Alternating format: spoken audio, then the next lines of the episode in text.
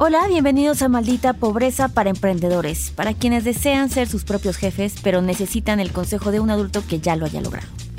Y en esta bonita cápsula de hoy vamos a hablar de algo muy importante que creo que a todos nos ha pasado, una pregunta válida que nos pidieron contestar y es ¿cómo quitarme el miedo a emprender?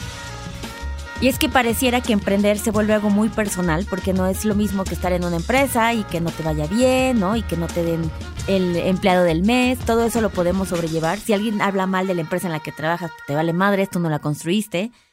Pero el emprender es diferente. Eso implica que necesitamos eh, o sentimos que es como una validación personal cuando tú haces tu emprendimiento, porque si algo está feo, si no sabe bien, si no llegó bien, es como un ataque directamente a ti.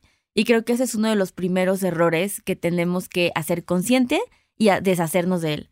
El emprendimiento, uno, tenemos todas las oportunidades que queramos en la vida, ¿ok? Nadie dice que tenemos que, que ser el siguiente Uber a la primera idea que tuvimos y volvernos unicornio. No, eso no es real, esa es una expectativa falsa de series que nos han puesto y es una en un millón. Entonces, Primero, creo que lo más importante es saber que no tiene que ver con la validación de la persona, de tu intelecto, de tu éxito, de tu creatividad.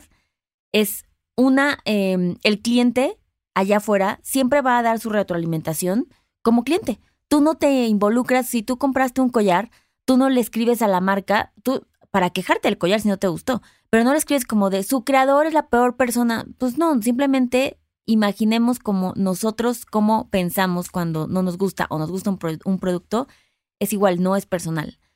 La segunda es saber que tenemos toda la vida que tengamos por delante para poder intentar millones de cosas diferentes.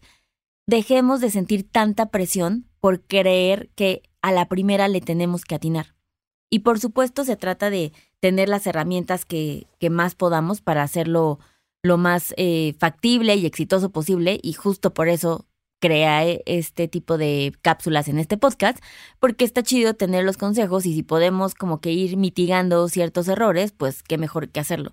Pero no quiere decir que no tienes, que si una vez fracasaste, no puedes volver a hacerlo, ¿no? De hecho, hay este término de emprendedor serial, en donde hay gente que incluso no puede parar de decir como de ahora voy a inventar como una cosa que lave el jabón y es como, dude, maybe no, ¿no? Pero es una posibilidad. La tercera cosa es que yo siempre digo que nada como prueba y error. Una de las mejores formas para quitarte el miedo es el anonimato. ¿Por qué? Si te, si te da tanto pánico, pero quieres probar tu producto, pues nada como, oye, ir empezando a eh, medir, ya saben, lo que la gente piensa de tu idea sin decir que es tu idea. Ejemplo, tan válido como de estás con un grupo de amigos y decirles de, oigan, fíjense que el otro día creo que escuché de, una, de un negocio que está tratando de ir a recoger a tus perros eh, y te cobra por jugar con ellos y abrazarlos. 300 pesos dos horas al día. ¿Ustedes lo contratarían? No, sí. ¿Quién sabe? ¿Saben? Como es muchísimo más honesto el debate que va a ser. No te vas a sentir mal si te dicen como de la peor idea y también va a ser más genuino, va a ser más objetivo, ¿no? Porque si ustedes utilizan su focus group a sus papás, olvídenlo, ¿no? O sea, sus papás seguramente les van a decir como, mi hijita, es la mejor idea que he escuchado en años, no puedo creer que yo hice este querubín, o sea, no mamen, no. Entonces, apeguémonos al anonimato para hacerlo. Eh, otro consejo que yo les diría, hablando de, de cómo quitarnos el miedo, es acercándonos a gente que sí pudiera ser experta en ese campo.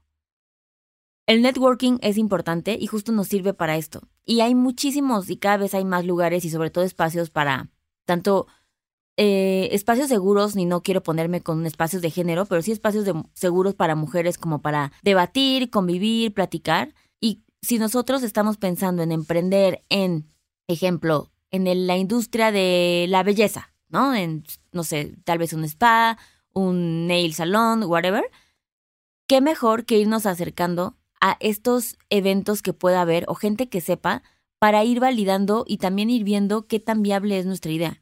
Entonces, hay otra cosa que es la más, em, creo que relevante, y el miedo no se te va a quitar hasta la primera vez que lo intentes. Entre más tiempo pases esperando que se te quite el miedo, la oportunidad se está yendo.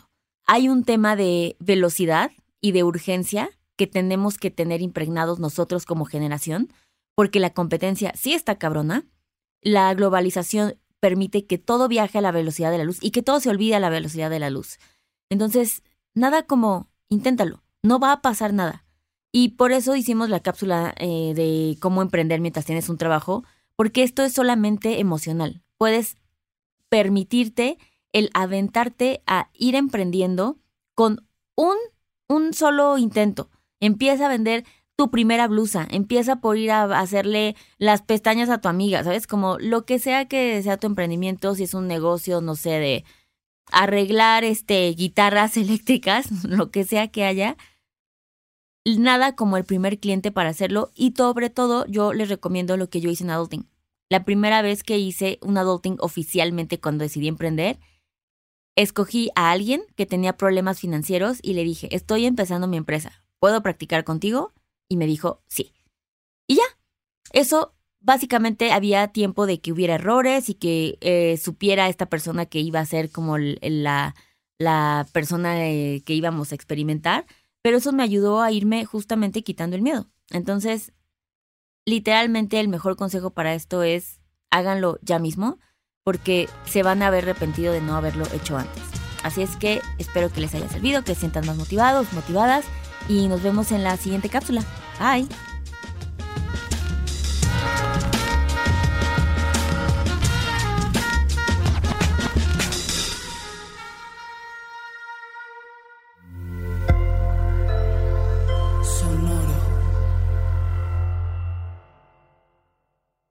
It is Ryan here, and I have a question for you. What do you do when you win?